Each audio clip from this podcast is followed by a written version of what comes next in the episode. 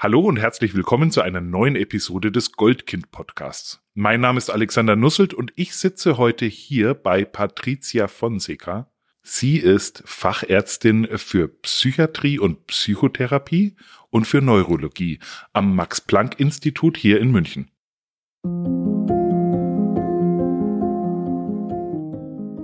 Das Zusammenleben ist nicht immer einfach. Besonders in Familien kann es immer wieder einmal schwierig werden. Das ist auch ganz normal. Im Goldkind-Podcast finden wir mit euch gemeinsam heraus, ab wann es nicht mehr in Ordnung ist, wann Grenzen überschritten werden und wie man sich in solchen Situationen helfen kann. Hallo Patricia. Hi. Patricia, wir sprechen oft über das Thema Dysfunktionalität oder dysfunktionale Familien. Was ist das eigentlich so aus deiner Sicht? Wie würdest du das beschreiben? Ja, dysfunktionale Familien. Ähm, eigentlich haben wir jetzt sozusagen mit den Ausläufern dann damit zu tun, sozusagen mit den Heranwachsenden, mit den Jugendlichen, die halt je nachdem verschiedene Verhaltensweisen von ihren Eltern gelernt haben. Wie gehe ich mit Problemen um? Ja, die halt gewisse Traumata erlebt haben und die dadurch halt irgendwie eine psychiatrische Erkrankung ähm, erlitten haben. Das heißt, wenn wir davon sprechen, dass Eltern vielleicht schon psychisch krank sind, dann ist das etwas, was sie unter Umständen weitergeben an ihre Kinder. Kann ich das so verstehen? Mm, ja, da muss man natürlich nochmal unterscheiden. Jetzt nur, weil ich eine depressive Mutter zum Beispiel bin oder so, gebe ich jetzt nicht direkt automatisch die Depression weiter. Aber zum Beispiel gebe ich ähm, genetische Faktoren an meine Kinder weiter im Sinne von einer gewissen Empfindlichkeit. Also dass wenn jetzt mein Kind vielleicht noch gewisse Stressfaktoren ähm, im Leben erhält, dann kann es halt zu einer Depression kommen. Und was man auch immer noch mal ähm, berücksichtigen muss, ist, äh, wie Kinder halt auch bei den Eltern lernen am Modell. Also wie gehe ich mit Problemen um, ähm, wie gehe ich mit Stress um, wie gehe ich mit Konflikten um, wie interagiere ich. Das äh, sehen halt die Kinder auch ähm, an den Eltern. In anderen Folgen haben wir ja oft mit Expertinnen drüber gesprochen, dass das genau oft die Bausteine sind bei Eltern, wo die nie gelernt haben, mit umzugehen, also mit mhm. Konflikten und Problemen und mit den eigenen Gefühlen und Emotionen und wahrscheinlich deswegen ja auch oft gar nicht die Möglichkeiten, es ihren Kindern beizubringen. Mhm. Wenn jetzt diese Jugendlichen zu euch kommen, wie, wie äußert sich das bei denen? ähm, die haben halt oft, wir sprechen dann von so dysfunktionalen Verhaltensweisen. Also das heißt zum Beispiel, wie gehe ich mit Anspannung um? Die verletzen sich selber oder ähm, induzieren Erbrechen, ähm, einfach um irgendwie Anspannung zu reduzieren, um Emotionen nicht ertragen zu müssen. Vor allem ist es meist Wut oder Ärger, der dann eher gegen sich selbst gerichtet wird oder auch eine Trauer, die man nicht wahrnehmen will Genau, und das zeigt sich dann, oder manche zerstören Sachen, impulsive Handlungen. Ähm, genau, ja, so zeigt sich das. Und da bearbeiten wir dann halt mit den äh, jungen Erwachsenen meistens dann halt, okay, wie kann man denn anders reagieren? Oder ist denn Wut wirklich so schlimm? Kann ich das nicht ertragen? Wie fühlt sich das eigentlich an? Wo nehme ich das im Körper wahr? Dass man einfach mal so einen Umgang mit äh, Emotionen erlernt und dass man auch erfährt, okay, hinter jeder Emotion steckt eigentlich auch ein Bedürfnis, dass ich ähm, natürlich komplett frustriere, wenn ich die Emotionen einfach nur wegdrücke oder nicht wahrnehme. Wenn wir davon sprechen, dass sich diese Menschen selbst verletzen, diese Jugendlichen, mhm. ähm, diese, diese Wut sich gegen sich selbst richtet, ist das irgendwie so eine Art können wir uns so vorstellen, die haben nie ein Ventil dafür gefunden, ähm, damit umzugehen oder versuchen, die, die Wut zu unterdrücken oder was, was, was könnte das sein? Ja, zum einen wollen sie halt die, also sind sie einfach überfordert mit diesen Emotionen. Die kommen hoch plötzlich oder schießen sozusagen von 0 auf 100 hoch und die wissen dann halt nicht, okay, was soll ich jetzt machen? diese Selbstverletzung nimmt diese Anspannung dann, wenn manche sehen dann zum Beispiel ihr Blut selber und das reduziert die Anspannung. Ja, es klingt zwar so ein bisschen ähm, verrückt und man denkt sich, mein Gott, wie kann das nur sein? Aber ähm, dem Patienten geht es erstmal damit gut. Natürlich haben die damit auch einen Leidensdruck, da ist auch viel Charme mit, ähm, weil man natürlich die Wunden sieht. Aber erstmal ist das sozusagen deren ganz normalen äh, oder der, deren ganz normaler Umgang mit so negativen Emotionen. Jetzt ist ja Wut ein sehr starkes Gefühl. Ähm, das setzt ja unheimlich starke Energien frei und es mhm. ist ja auch eine Emotion, die auch leicht ansteckt. Also es ja. ist ja, Wenn jetzt so Wutausbrüche stattfinden bei euch auf Station, wie, wie schafft ihr es, euch davon zu distanzieren? Eigentlich will ich mich gar nicht davon distanzieren, sondern ähm, eigentlich finde ich das total gut, dass ähm, wenn so ein Wutausbruch ist, dass man den Patienten dann auch einfach irgendwie unterstützt, ja, und dass man dann sagt, Mensch, okay, was ist denn los? Ja, was hat denn jetzt die Wut eigentlich ausgelöst? Kannst du mir nochmal die Situation beschreiben? Und dass man dann zum Beispiel auch eher so eine korrigierende Erfahrung für die Patienten ist, dass man jetzt nicht das irgendwie persönlich nimmt und oh Gott, ja, die ganze Therapie ist frustrant, was soll das hier, sondern dass man sagt, okay, komm, wir gucken uns das jetzt nochmal an, was da los, ja, und dass sie sehen, okay, krass, man kann auch irgendwie anders mit der Situation umgehen. Und das ist natürlich ein langer Prozess und das muss man lernen. Man muss diese anderen Verhaltensweisen sich auch irgendwie erst aneignen, so ein bisschen so neue Trampelpfade gehen. Aber ja, deswegen ist es eigentlich wichtig, nicht zu sagen, oh Gott, was hast du da gemacht, sondern okay, cool, dann müssen wir uns das jetzt mal angucken, was da los ist. Wie viele Patientinnen, Patienten kommen so in der Regel zu euch und wie lange sind die bei euch auf Station? Also wir sind eine 27-Betten-Station.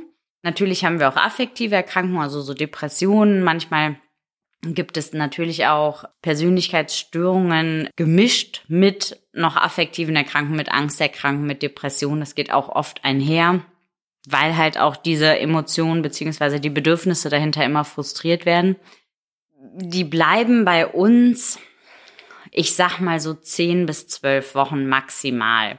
Das hat auch damit zu tun, weil ich die jungen Patienten, das sind ja meist junge Heranwachsende, also von 18 bis, sag ich mal, so Mitte 30. Ich möchte die nicht hospitalisieren. Die sollen nicht in dieser Krankenhausbubble bleiben, wo jeder verständnisvoll ist und immer sagt, Mensch, okay, und wir gucken jetzt mal, sondern die müssen ja auch wieder in den Alltag. Die müssen auch gucken, okay, hm, es reagieren nicht immer alle so, wie ich das jetzt vielleicht neu gelernt habe. Aber auch da kann ich mich behaupten. Und das finde ich ganz wichtig. Und lieber mache ich dann mit den Patienten nochmal so eine Art Intervallbehandlung. Also die lernen so ein paar Basics. Wie gehe ich mit der Anspannung um? Was ist es? Die bekommen so ein Krankheitsmodell vermittelt. Warum habe ich die Symptome? Warum reagiere ich so?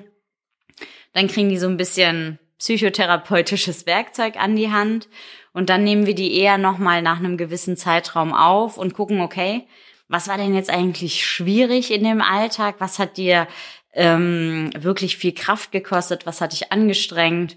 Und dass man sie dann eher nochmal unterstützt, gezielt auf diese Symptome und äh, dann läuft das meistens nochmal besser. Ja. Wenn wir jetzt von diesen Patienten sprechen, die zu euch kommen, sind es jetzt mehr männliche Patienten, mehr weibliche? Hält sich die Waage? Mm, das hängt immer so ab. Also eigentlich so Borderline-Patienten, also die sich wirklich schlimm selbst verletzen oder auch essgestörte Patienten. Das sind eher Frauen. Ähm, aber zum Beispiel Narzissten oder Patienten mit einer dissozialen Persönlichkeitsstörung sind eher männlich. Wobei da muss man auch immer darauf achten, weil man hat da auch so ein bisschen so ein Bias. Also man guckt immer, Narzissten sind irgendwie immer eher Männer. Da muss man halt gucken. Es gibt halt auch Frauen, die narzisstisch sind, aber die werden häufig eher so ein bisschen als Histrion dann schnell abgestempelt. Deswegen ist das auch einfach mal wichtig, dass man da nochmal eine saubere Diagnostik macht. In einer der Podcast-Folgen haben wir ja mit ähm, Professor Lammers auch darüber gesprochen, über das Thema vulnerabler Narzissmus. Mhm. Und ich glaube, mich zu erinnern, irgendwo mal gesehen oder gelesen zu haben, dass man das früher auch als femininen Narzissmus bezeichnet hat. Ja, ja. Und das ist, glaube ich, das Bild, das sich vielleicht auch im letzten, der letzten Jahre äh, gerade ändert, weil man feststellt, es hat nicht automatisch was mit dem Geschlecht zu tun, richtig? Genau, genau, ja, ja. Wir, wir reden im Laufe der letzten Jahre öfter über diese psychischen Themen. Also es ist lauter, es ist transparenter. Manche sagen auch, es wird mehr. Es, die, die Anzahl der Fälle nimmt zu, die Anzahl der Menschen, die, die psychische Probleme haben. Wie, wie, wie siehst du das? Also ja, es wird offener, was ich ganz gut finde. Ähm, ich glaube aber trotzdem, dass da noch großer, großer Handlungsbedarf ist, dass man halt wirklich nicht äh, stigmatisiert wird. Wir haben viele Patienten, die zu uns kommen, die sagen, na ja, wie ist das denn mit der Diagnose? Oder ähm, ich möchte keine, ich möchte nicht, dass mein Arbeitgeber erfährt, dass ich in der Psychiatrie bin. Ich denke aber auch, gewisse Erkrankungsbilder werden mehr ja. Ähm, einfach dadurch, dass der Arbeits, das Arbeitsvolumen äh, deutlich höher wird, was an den an die jeweilige Person gestellt wird. Äh, jetzt durch Corona haben wir auch bemerkt, dass viele Patienten, die jetzt zu uns kommen, das als Auslöser hatten, die waren überfordert im Homeoffice, die kamen mit der Technik nicht zurecht, haben sich aber andererseits auch nicht getraut, ähm, was zu sagen. Ich denke, gewisse Erkrankungen, so die Persönlichkeitsstörungen, weil man da einfach auch nochmal einen anderen Fokus setzt, werden jetzt einfach offener. Ob es jetzt mehr wird, glaube ich nicht, aber man redet einfach offener und es gibt einfach auch nochmal äh, bessere Behandlungskonzepte. Ist bei den Patienten, die zu euch kommen, auch aus Kindheitstagen schon Aktenlage bekannt, wo vielleicht auch schon Auffälligkeiten in den, in den Jahren davor äh, ja, ja. da waren? Ja, auf jeden Fall. Also leider haben wir wirklich auch manche Patienten, die sozusagen oder deren Psychiat psychiatrische Behandlungen halt wirklich in der Kinder- und Jugendpsychiatrie beginnen, ähm, wo es dann ganz tragisch ist, dass die irgendwie am 18. Geburtstag teilweise dann einfach in die Erwachsenenpsychiatrie verlegt werden. Ja, also es gibt verschiedenste Sachen, ähm, Trennungen, Beziehungsabbrüche, ähm, Misshandlungen, ähm, emotionale, sexuelle. Also ähm, ja, da ist leider alles vorhanden. Also eine große Bandbreite. Wir haben in einer Folge mit dem Kinderschutzhaus hier in München gesprochen darüber, wie schwierig es ist, im Kindesalter du hast auch das Thema Hospitalisierung angesprochen und das ist ja im Kindesalter ähnlich. Also wenn Kinder in Obhut genommen werden, dass das auch nur für maximal drei Monate eigentlich sein soll. Ähm, sich allerdings in der Praxis erweist, dass es oft ähm, ein bis zwei Jahre werden mhm. ähm, und äh, ganz andere Bindungen auftauchen. Wie hoch ist denn die Wahrscheinlichkeit im, im jugendlichen Alter, die, die mit dieser Überforderung, mit dieser vielleicht äh, angeborenen, anerzogenen, äh, erlernten Überforderungen auch irgendwann zurechtzukommen? Also eine prozentuale Zahl kann ich da gar nicht sagen, weil das sind einfach noch mal so viele ähm, verschiedene Faktoren, die da eine Rolle mitspielen. Ähm, ich glaube, jeder hat die Chance, das irgendwie zu bewerkstelligen. Manche schaffen es auch, manche, die wirklich schwer krank sind, ähm, wo alle oft auch den, die Hände über den Kopf zusammengeschlagen haben, weil manche, manche Patienten schaffen es ja auch, einfach die Psychiater so ein bisschen Schachmatt zu setzen. Ja, die sind einfach schwer krank und ähm, verletzen sich immer wieder selber, Suizidversuche, ja, und wo man dann ähm, denkt, Mensch, medikamentös gibt's da nicht so viel mehr äh, psychotherapeutisch. Die Patienten haben teilweise so viele Gruppen schon besucht, wo man sich so denkt, okay, das Rad werden wir jetzt auch nicht neu erfinden.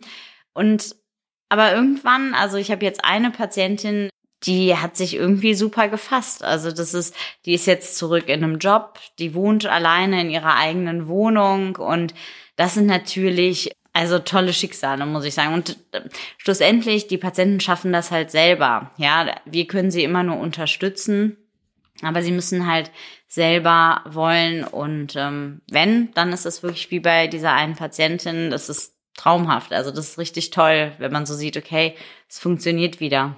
Das ist auch eine Bestätigung für die eigene Arbeit.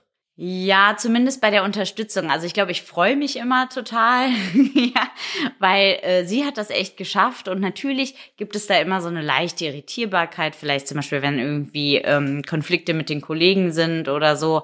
Aber dann kann man das in einem Gespräch mit ihr aufgreifen und nochmal kurz so ein bisschen reflektieren und das ist eigentlich dann echt schön, wenn man das so sieht. Du hast vorhin schon angesprochen, es gibt unterschiedliche Problematiken an der Stelle, also das Thema psychische Verletzungen, psychische Gewalt, vielleicht physische Gewalt, also körperliche mhm. ähm, Gewalt, Misshandlungen, vielleicht bis hin zu sexuellen. Ähm, Gibt es da Zahlen darüber, wie, wie sich dieses Feld eigentlich oder Erfahrungen, wie sich, wie sich das verteilt? Das kann ich dir gerade nicht sagen, weiß ich nicht also eine, einer der Punkte im Moment ist natürlich klar, die mit der katholischen Kirche, dieser Missbrauchsskandal mhm. geht mhm. natürlich jetzt mhm. ähm, die, die News rauf und runter. Genau. Die Zahlen sind erschreckend hoch. Ja, auf ähm, jeden Fall. Die, die Frage ist, hat sich deswegen was verändert? ähm, auch? Nimmt, nimmt die Zahl auch oder die Transparenz über die Fälle zu oder ist das eigentlich gleich geblieben? Gleich geblieben. Also da, ähm, das ist natürlich auch immer diese, dieser sexuelle Missbrauch bei den Kindern. Ähm, das ist ja auch ein sehr schambesetztes Thema. Es ist nicht so, dass die Kinder direkt sagen, Mensch, da ist was passiert, sondern ähm, die denken, das ist so, je nachdem, wer das auch war. Ähm, wissen auch gar nicht manchmal oder können das gar nicht ähm, bewerten, dass das irgendwie zu Unrecht ihnen angetan äh, wurde. Und ähm, das ist echt so sehr diffizil und da muss man auch vielleicht erst, wenn sie erwachsen sind, drüber sprechen, ja. Wenn man sagt, okay, krass, was ist da eigentlich vorgefallen? Ja. Was müsste denn passieren, dass Kinder oder Jugendliche vielleicht schon früher auch verstehen oder lernen, mit bestimmten Situationen besser umzugehen? Ich glaube, man müsste viel an den Emotionen ansetzen. Also, ähm, dass es auch nicht schlimm ist, mal wütend zu sein. Oder auch diese, diese Klischees, so Jungs dürfen nicht weinen. Natürlich dürfen Jungs weinen, ja, weil Traurigkeit ist halt eine Emotion und dann wollen sie halt mal in den Arm genommen werden. Also, dass man da einfach auch offener drüber spricht oder dass man auch lernt zu kommunizieren, okay, was brauche ich jetzt eigentlich ähm, oder was täte mir gut oder muss ich auch mal Nein sagen, ähm, um sich abzugrenzen. Also Grenzen setzen und Emotionen auch wahrnehmen und zulassen. Ich glaube, das wäre ganz wichtig, dass man das den Kindern auch vermittelt, schon irgendwie spielerisch. Das haben wir in einer der Folge mit einer Heilpraktikerin für Psychotherapie auch schon darüber gesprochen, dass wahrscheinlich auch gerade aufgrund der Nachkriegszeit, ähm, wenn ich jetzt mal an unsere Großelterngeneration oder Urgroßelterngeneration denke, es ja vielleicht auch ein Schutzmechanismus war, bestimmte Emotionen oder Gefühle einfach wegzudrücken, um, um vielleicht weitermachen zu können in diesem Leben, weil ganz viel Leid und ganz viel Schmerz erfahren wurde und das vielleicht einer der Punkte sein oder Auslöser sein könnte, warum wir in der Gesellschaft auch insgesamt ein bisschen ein Thema haben, mit, mit, mit, mit Gefühlen umzugehen. Kann man sagen, also These, kann man sagen, dass wenn ich meine Gefühle unterdrücke oder meine Gefühle nicht zulasse, egal ob es jetzt Hilflosigkeit vielleicht ist, ob, ob es Scham, Schuldgefühl ist, ob es Frust ist oder oder oder, dass das zwangsläufig irgendwann immer in, in Wut und in einer gewissen zerstörerischen Art und Weise endet? Ich würde nicht sagen, dass es immer unbedingt in Wut endet, aber irgendwie in einem Frustrationserleben, weil man halt sozusagen diese Bedürfnisse, die dahinter stecken, halt nicht wahrnimmt. Ähm, oder man hat halt auch, es gibt sozusagen diese sekundären Emotionen. Das sind Emotionen, die man entwickelt, ähm, die sozial akzeptierter sind. Also zum Beispiel spüre ich eigentlich Wut, ja, aber habe als Kind irgendwie mal ein Glas auf den Boden geworfen. Daraufhin hat äh, mein Vater zum Beispiel mir eine Backpfeife gegeben. Und das passiert vielleicht nochmal und dann lerne ich, also irgendwie Wut ausleben ist gar nicht so toll, weil ich krieg eine negative Konsequenz. Ich krieg einen Schlag jetzt. So, also ler lerne ich, okay, irgendwie muss ich damit jetzt anders umgehen. Und ähm, das sind natürlich Prozesse, die unterbewusst ablaufen. Das macht man sich jetzt nicht so bewusst klar. Also merke ich, okay, wenn ich eigentlich wütend bin, fange ich aber an zu weinen. Sprich, die sekundäre Emotion ist Trauer, ja. Und die ist vielleicht sozial viel akzeptierter. Nur das Bedürfnis, was hinter der Wut ist, dass ich vielleicht mich ungerecht behandelt fühle, dass ich Klarheit schaffen will, wird weiterhin frustriert, weil man ja nach außen hin nur die Trauer sieht. Ähm, und das muss man halt aufarbeiten, aber das kann man psychotherapeutisch echt gut, indem man sich so kleine Situationen, das sind so ähm, Mini, Mini, ja, kleine Mini-Situationen halt, äh, wo man sich halt die Situation anguckt, welche Emotionen hatte ich denn da jetzt? Warum wurde ich denn plötzlich traurig? Ja, und äh, da kann man dann gewisse Muster auch sehen. Ähm, und dann kann man im Prozess zumindest vielleicht auch auf die primäre Emotion, also auf die Wut zurückkommen und ähm, das dann bearbeiten. Das heißt, worüber wir hier sprechen, sind Verhaltensänderungen. Also bewusst werden über das eigene Verhalten, ja wodurch es ausgelöst wird, was eventuell dahinter steckt und den Automatismus, den ich mir vielleicht im Laufe von Jahren angeeignet habe. Ja.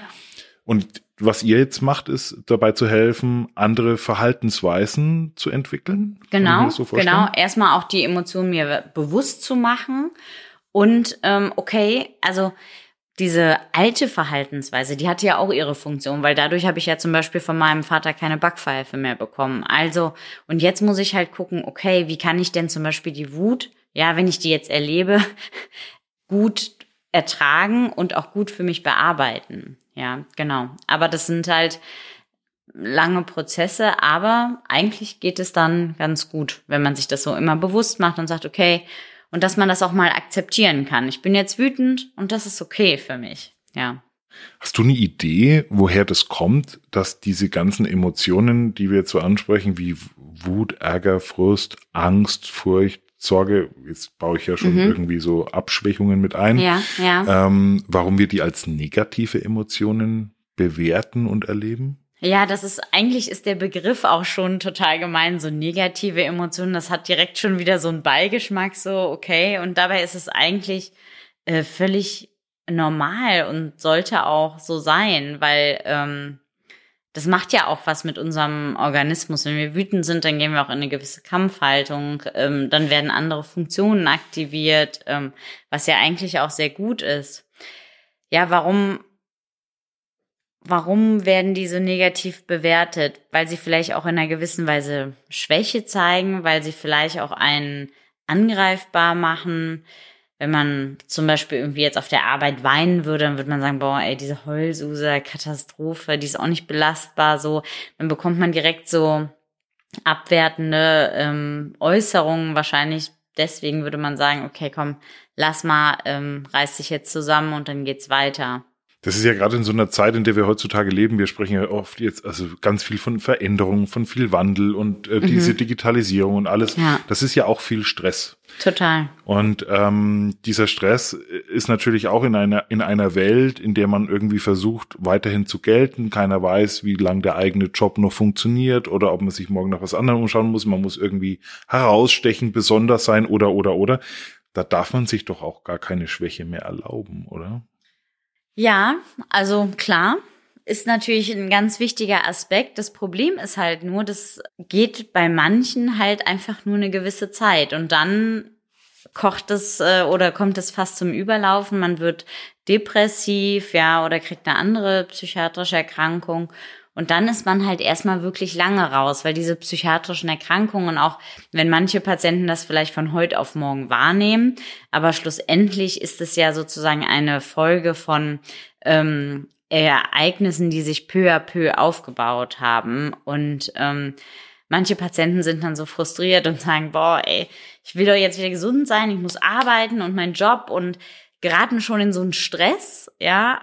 Und dann sagen wir mal so, okay, Tempo raus, sorry, aber sechs Wochen mindestens, ja. Und ähm, wir erleben das manchmal auch, dass Patienten, die so so tough sind, die so Macher sind, ja, ähm, die dann auch sagen, nee, komm, hier, jetzt geben Sie mir eine Pille und dann geht es schon wieder. Und leider, das geht halt nicht. Also deswegen ist es eigentlich viel wichtiger, dass man auf sich achtet, dass man guckt, okay, wie geht's mir damit? Ähm, muss ich vielleicht auch mal ein Gespräch suchen? Ist die Arbeitsbelastung zu hoch? Dass ich so schon ein bisschen auf mich achte, ja.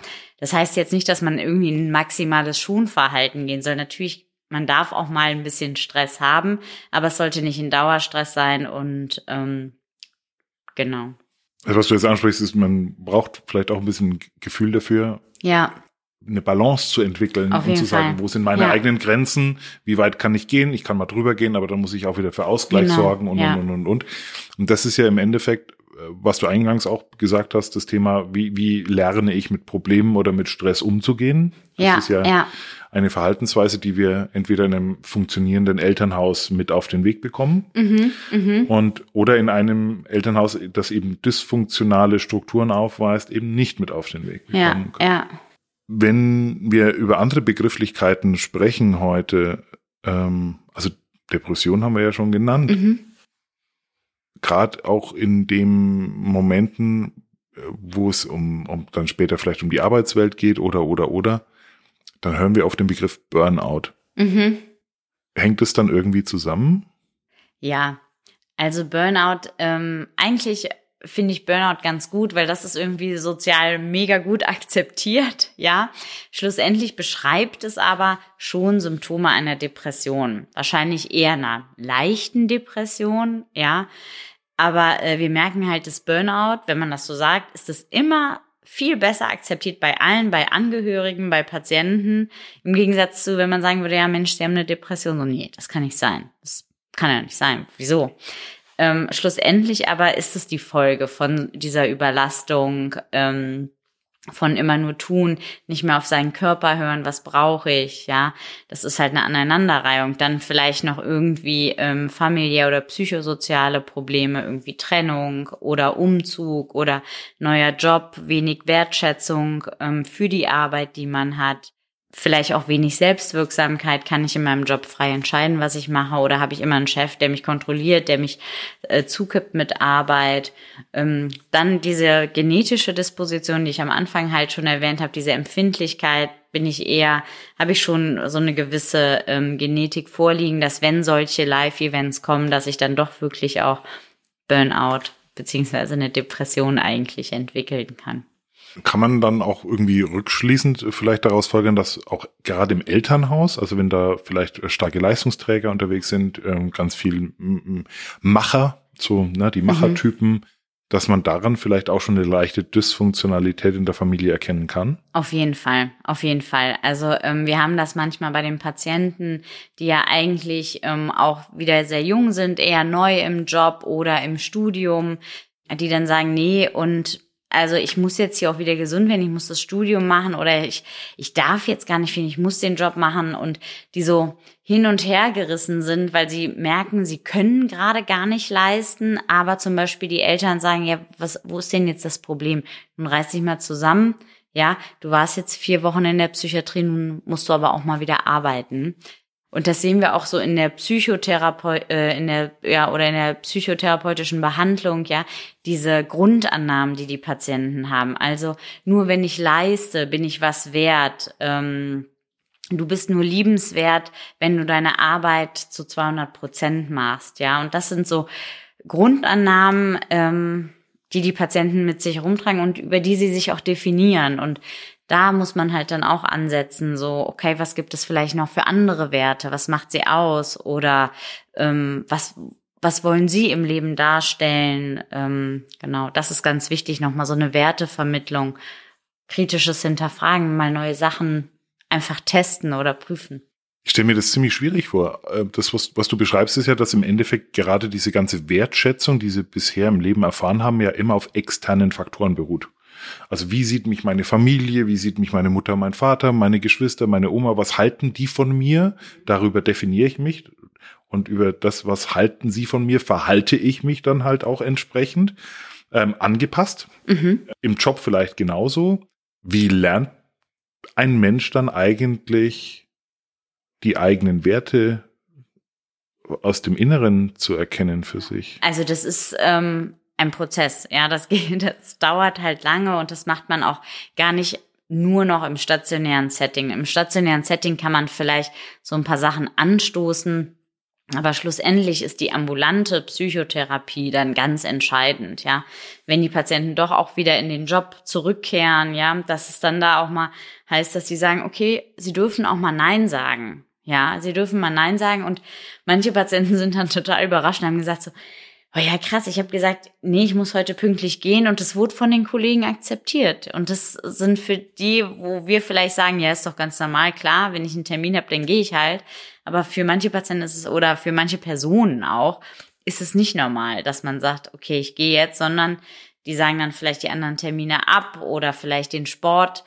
Ähm, und das erarbeitet man dann mit dem Patienten. Was ist ihnen wichtig? Die Familie, was zeichnet die Familie aus? Wo sehen Sie sich? Sind Sie eher eine liebende Mutter? Sind Sie vielleicht eine große Schwester? Ähm, genau, und das erarbeitet man. Und dann ist halt auch wichtig, dass Sie korrigierende Erfahrungen machen. Also, dass man halt wirklich dann wie mit den Kollegen, jetzt grenzen sich ab heute die Woche, werden Sie einfach immer sich abgrenzen müssen, was mega anstrengend ist, was dem Patienten auch wirklich viel äh, abverlangt. Aber schlussendlich lernt der Kopf oder äh, das Gehirn dann so, okay, krass, es funktioniert. Und ähm, dann werden die Sachen auch wieder neu bewertet und man ist auch eher bereit, wieder neue Verhaltensweisen zu lernen. Kann man jetzt als außenstehende Person, also wenn man das jetzt aus einem mhm. eigenen Umkreis mitbekommt, jetzt bei Kindern, Jugendlichen oder im Freundeskreis, mhm. wenn man jetzt sieht, und erkennt, da ist ein Mensch, der oder die gerade auf, auf so einem Weg ist, ja, wo unheimlich abhängig vielleicht von der Außenwelt und man mhm. sieht, dass also so eine Spirale losläuft. Kann man da irgendwas tun oder lassen, ähm, um das, um vielleicht auch was zu unterstützen? ja, also das ist immer schwierig, glaube ich. Ähm, Gerade, also je nachdem, wie man äh, in, in einer Beziehung zu der Person steht, als Freund, Freundin. Manchmal ist ja eher so, stößt man auf Akzeptanz und ähm, derjenige denkt vielleicht noch mal drüber nach, aber andererseits viele sind dann eher auf Abwehr und sagen, du, du hast ja keine Ahnung, ich muss das Projekt fertig bekommen oder ich habe hier die Terminabgabe. Du, sorry, ich weiß jetzt auch nicht, was du meinst. Ähm, selbst wenn dem Patienten das vielleicht irgendwo innerlich bewusst ist, sie haben ja diesen diese Annahme und sie müssen ja auch weiter Leistung bringen. Also man muss das sozusagen durch irgendwas anderes ersetzen, ähm, womit was sie auch akzeptieren können und was für sie dann auch okay ist. Das ist aber gar nicht immer so einfach, sondern das ist wirklich ein Prozess. Aber ja, man kann vielleicht den anderen mal zeigen, was die noch ausmacht, was man an ihnen schätzt, dass man sagt, Mensch, ich wollte dir einfach mal sagen, ähm, ich schätze sehr, dass ich dich, dass ich mit dir befreundet bin oder ähm, dass du, keine Ahnung, dass so ein schönes Lachen hast, dass man einfach mal sowas sagt. Fernab von Leistung oder so. Ist es dann, also gehe ich dann recht in der Annahme, dass die meisten Menschen erst in eine Therapie kommen, wenn sie irgendwie in so einer starken Krise sich befinden wo sie feststellen, dass es eigentlich gar nicht mehr so weitergehen kann? Ja, also meistens ist es leider so. Wobei ich muss sagen, also wir haben ja auch eben äh, so ein bisschen über die, dass die äh, psychiatrischen Erkrankungen besser akzeptiert sind. Deswegen kommen manchmal jetzt die Patienten auch früher, was ich halt super gut finde. Aber oft, wenn jemand in die Klinik kommt, ist das Kind, wenn man das so lax sagen darf, schon in den Brunnen gefallen. Ähm, aber man darf das jetzt auch gar nicht so negativ sehen, sondern wenn es ihnen so schlecht geht, dann ist eine Änderungsmotivation meistens doch auch noch mal ein bisschen größer, dass man sagt, okay, so kann es irgendwie nicht weitergehen. Ich muss irgendwas ändern. Also da ist dann die Änderungs- oder auch die Therapiemotivation manchmal größer. Ähm, und leider ist natürlich immer noch das Problem mit den ähm, ambulanten Therapien, dass da doch noch weiterhin lange Wartezeiten sind. Ja, dass selbst wenn Patienten sagen, okay, irgendwie brauche ich Hilfe, die sind auf den Wartelisten. Ähm, der Stress geht aber ja trotzdem weiter und ähm, dann kommen sie doch in eine Klinik, ähm, weil es irgendwann nicht abgefangen werden kann. Das ist halt immer noch ein großes Problem. Wir haben ja darüber gesprochen, dass Wörter wie Depression irgendwie negativ wirken, ne stigmatisierend. Wie ist es denn mit den Wörtern wie Psychotherapie, Psychiater oder Psychiatrie heutzutage im Vergleich jetzt vielleicht doch von ein paar Jahrzehnten? Ja, also ich glaube, Psychiatrie ist weiterhin richtig krass stigmatisiert. Also wenn man sagt, ich bin in der Psychiatrie, denkt jeder, oh mein Gott. Besser äh, ist die Psychosomatik akzeptiert, ähm, was ich ganz interessant finde.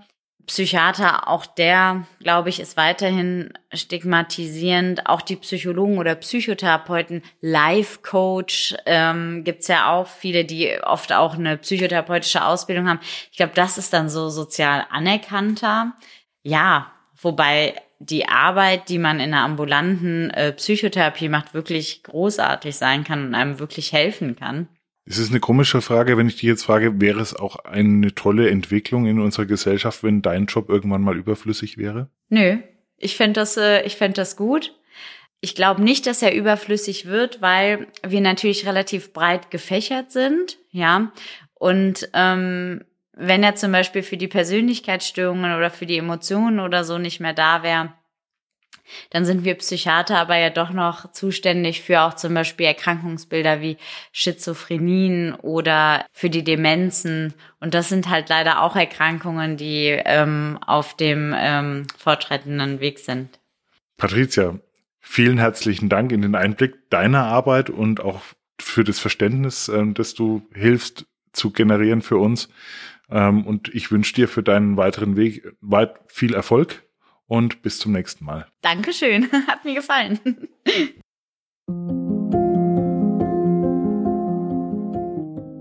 Vielen Dank fürs Zuhören. Wenn dir diese Episode des Goldkind Podcasts gefallen hat, folge uns bei Spotify, Apple Podcasts oder wo auch immer du gerne Podcasts hörst.